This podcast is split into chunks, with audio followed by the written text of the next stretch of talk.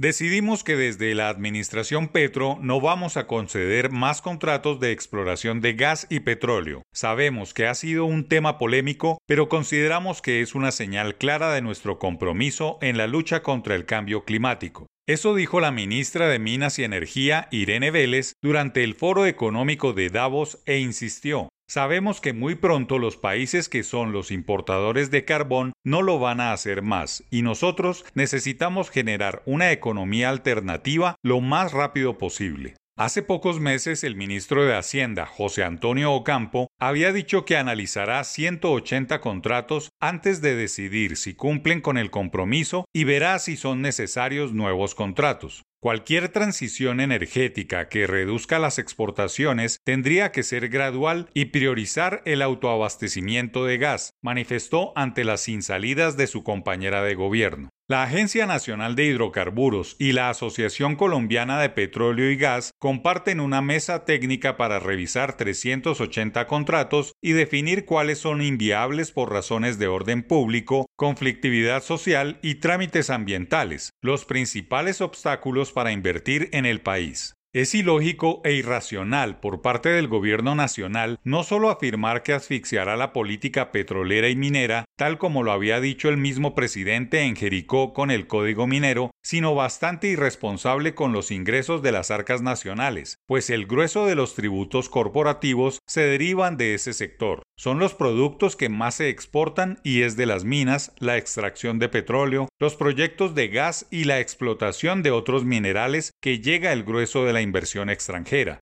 Lo que han dicho los ministros del ramo y el mismo presidente es como salir de viaje por carretera conscientes de que el carro no tiene llanta de repuesto, muy a pesar de que se sabe que el vehículo tiene las ruedas gastadas. Seguramente este sinsentido político y terquedad ideológica llevará a que las autoridades mineroenergéticas tradicionales quieran retirarse de sus cargos actuales al no compartir ese cambio de prioridades. En un momento de cambio como el actual, puede aceptarse que la alta gerencia de las petroleras guarde silencio y simplemente se refugie en sus cuarteles de invierno, y que los gremios del sector no hagan nada para evitar o criticar los despropósitos de los jefes de las carteras, pero que la academia, los centros de investigación económica y exministros hagan lo mismo es convertirse en cómplices de la debacle petrolera y minera. Lógico que hay que luchar contra el cambio climático y que debe construirse una nueva cultura más sostenible y amigable con el medio ambiente, pero sobre todo debe ser gradual. No se puede dejar de vender petróleo y carbón ahora que los precios son convenientes y que el mundo aún está demandando estas materias primas. Un país tropical como Colombia, premiado por riquezas naturales, debe ser más gregario que líder en la adopción de políticas públicas en este sentido, por la simple razón de que la prioridad debe ser el desarrollo, el bienestar y primordialmente sacar a 21 millones de colombianos de la pobreza,